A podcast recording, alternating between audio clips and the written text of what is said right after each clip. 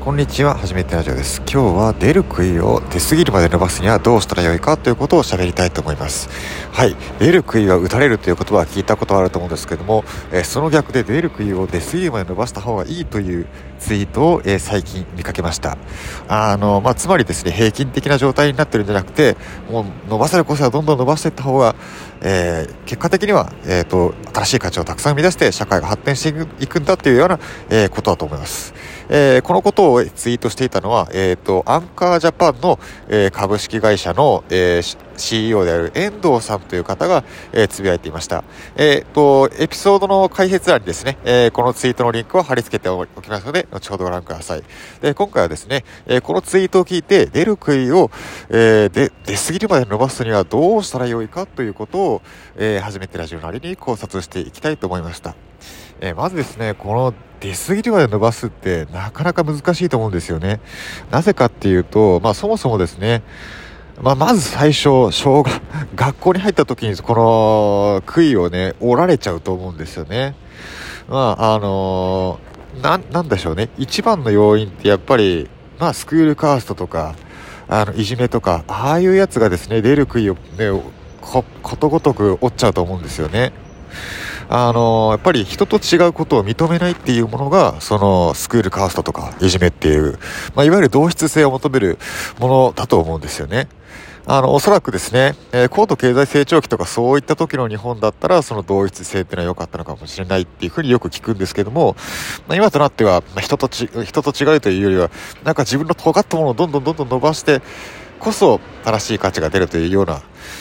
ものっていうことにやっと皆さん気がつき始めてきてる時代ですので、どうしたらそれを伸ばしていけるかっていうことなんですよね。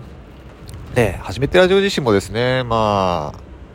あ、出る杭を持っていたかどうかはわからないんですけども、まあ、昔確かにいじめは経験したことはありました。それの原因はやっぱりですね、まあ、まあ、初めてラジオにも何か良くない点はあったかとは思うんですけども、あの、対極的に見ると、人と違うことが原因となって、えー、いじめが起きてしまうということ。スクールカーストにそぐわないからいじめが起きてしまう。まあ、そういった同一性から逸脱したものが、あの、自動的にですね、その学校という環境の中で、検出されて、えー、っと、おられてしまうと。そういったものがあると思うんです。まあ、これ初めてラジオ一見解なんで、まあ、現在の学校の教育がどういうふうになっているかはちょっと分かりませんあくまで個人の昔の記憶に基づいた話です。ですが、まあ、そこま、あのー、最近のニュースを見てて、そこまで大きく変わっているとは、あまり思えないです。で、えっ、ー、と、じゃあ、出る杭を出過ぎるまで伸ばす環境ってどういう環境なんだろうっていうことで、初めてラジオの過去の記憶の中にそのヒントがあるかどうかって言いますと、まあ、やっぱりそれは大学の、大学時代かなっていうふうに思うんですよね。あの時はすごく清々しかったですね。人と違ってないと逆に生きていけないっていう、そういう環境の大学だったので、あれは気持ちよかったですね。逆に変なことしないと、えなんか存在感を示せないよっていう。みんなと同じだと、本当に存在してないものと同じみたいな、そんな関係、環境だったんで、何かしてやろう、何か自分の特技はこれだっていうのを示してやろうっていう、で、その特技を示した人が、昭和の、おすごいねって言われて、まあみんな、みんなから注目されていく。人と同じことをしてるっていう状態は、あの、特に、なんでしょうね。いいとは思われてなかったですし、逆にその、同じことをして、してると、本当に自分がわからなくなっていっちゃうっていう状態でしたね。で、その理由は多分ですね、いくつかあると思うんですけども、まあ一つはですね、その、まあ人と違っていいっていうものを、あの許容する環許容っていうか、まあ、それが当たり前だと思ってる環境がそこにあったってことですよね。まあ、変な人ばっかりでしたからね。私のいた大学はですね。だからこそ、まあ、自分も変であっていい、変わり者であっていいんだっていう、そういった感覚が自分の出過ぎた杭をどんどん伸ばしてやろうっていうような、あの、環境になったと思うんですよね。まあ、クレイジーだったと言ったら、そうかもしれないんですけど、まあ、なので、まあ、クレイジーであれって言うんです言うんですかね。まあ、すいません、ちょっとトラックの音が入っちゃいました。で、まあそんな感じで、まあクレイジー、まあ、クレイジーって言っても、あの、まあ、社会的な常識の範囲、まあ、法律に触れない範囲ですけども、まあ、要は自分の力を伸ばすにはどうしたらいいかということで、クレイジーなことをしても別にね、ズルとかそういうのでなければ、おこれすごいじゃないかって認め合える環境、そういうのがあったのかなって思うんですね。だから違って当たり前、変で当たり前っていう、そういう風な文化があると、きっと出過ぎる杭は、あ出る杭を出過ぎるまで伸ばせるのかなっていうふうに思うんですよね。逆に規律とかそういったあのちょっと狭い箱の中であのー、なんでしょうね上からこういう風な価値観なんだっていう風に押し付けられてしまうと多分同質性とかそういうものが生まれてきてしまって、えー、ちょっと出た杭はすぐに折られてしまうんじゃないかなっていうと思うんですよね。横並びで仲良くやりましょうとかそういう風なもの環境があると本当にすぐにですねそういうなんでしょうクレイジーであれっていう環境は壊れてしまうと思うんですよね。まあでもですね、あのまあそれは学生であったからなのかな、わかんないんですけども、うん、あと、そうだな、似たようなの感じたとすれば、まあ私が研究開発職をやってた時かな、今はそうではないんですけども、まあそういった雰囲気があったのかな、当時は。まあ今はどうかわかんないんですけどね、もう離れてしまったんで。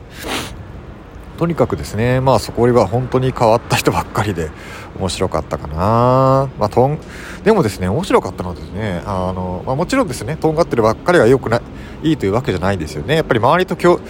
とんがって5つ周りとうまくやっていくってその両立が大事だと思うんですよね。あまりにも尖ってばっかりいて周りを受け付けないとそれは孤立してしまうので結局は何も生み出せなくなっちゃうと思うんですよ。やっぱりあのーまあ、社会において何か新しい価値を生み出していく社会に何か、あの、エンパワーメントしていくには何が必要かっていうと、もちろんですね、その突出した力っていうのは必要だと思うんですけども、同時にですね、チームとなって何か取り組んでいくっていうことだと思うんですよね。そのチームの協調性と、そのクレイジーである、その出過ぎる、え出る杭を出過ぎまで伸ばすっていうものは、対極にあるようでそれを両立させなければいけないっていう、結構バランスが求められるものだと思うんですよね。で、まあ、あのー、本当に 杭を伸ばす、の、野放しにしてクレイジーにさせっぱなしにするとそれは多分チームが崩壊するでしょうし、まあ、かといってあのじゃあ同質性をたくさんあの求めすぎると本当に個性のないボス個性的な、まあ、要はみんな機械みたいにみんなただのイエスマンになってしまうそういったチームになってしまうと思うんですねだからその協調性とあのなでしょうねクレイジーであることを許容する文化のそのバランスっていうのをいかに保っていくかっていうのが大事だと思うんですよね。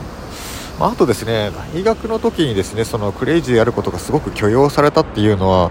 まあ、やっぱりみんなバラバラに行動してたっていう大きい環境でバラバラに行動してたっていうのもあるんですかね。まあ、違うもの違う、まあ、あと総合大学だったっていうのもあってやっぱり違う人がいるのが当たり前。違うからこそ何それ面白いじゃんっていう風に言い合える関係。それがすごい良かったんですよね、まあ、あと出身地もみんなバラバラだったからっていう、まあ、そういうところが多分会社っていう組織になると、まあ、一つのミッションを持ってみんな動くと思うんですよね。ただそのミッションが社員を同質社員の同質性社員に同質性を押し付けてしまうものではあってはいけないと思うんですね。社員のなんだろうなクレイジーたるところへ伸ばすようなおののクレイジーたるところを育むようなそういったミッションビジョンというものがあるとあのうまく協調性を保ちつつでも社員皆さん、えー、社員の方々の,、まあ、あの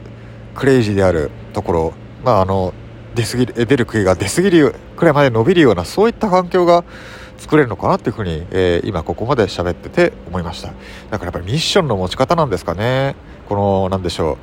うクレイジーたる、まあ、出る杭が出過ぎるまで伸びる環境と,、えー、っとまあ、チームとしての協調性を保つバランスどういうふうなミッションを作るかによってこのバランスが、えー、うまくできてくるのかなというふうにえー、喋ってて思いました、まあ、ミッションの持ち方難しいですね、まあ、大学っていうのはやっぱりまあ、組織あるようで、まあ、学生みんな個人バラバラで動くものですからね。それがその会社っていうミッションを持つ組織になった瞬間にさあそれをどういうふうに両立せよ協協調性とこの出過ぎる杭を出過ぎるまで杭を伸ばすっていうこのバランスですね。このバランスを問うところがこのミッションによっていかにえー、保たれていくかっていうのが難しいところですね。でも、このバランスを保った会社こそが、えー、今後の時代を生き抜いていくんじゃないかなっていうふうに思ってます。まあ、初めてラジオもいろいろな会社さん、まあ、まあ、ツイッターとかで見てますけどね、まあ、ツイッターで見てるの、まあ、が全てなんでしょうね、のは、ほんのわずかかもしれないですけども、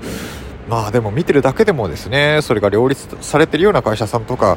どんどんどんどん出てきてるんでまあ、これから先そういうふうな会社さんがもっともっと増えていってほしいなというふうに思う限りです。以上、えーと、今日は今日のおしゃべりでした。では失礼します。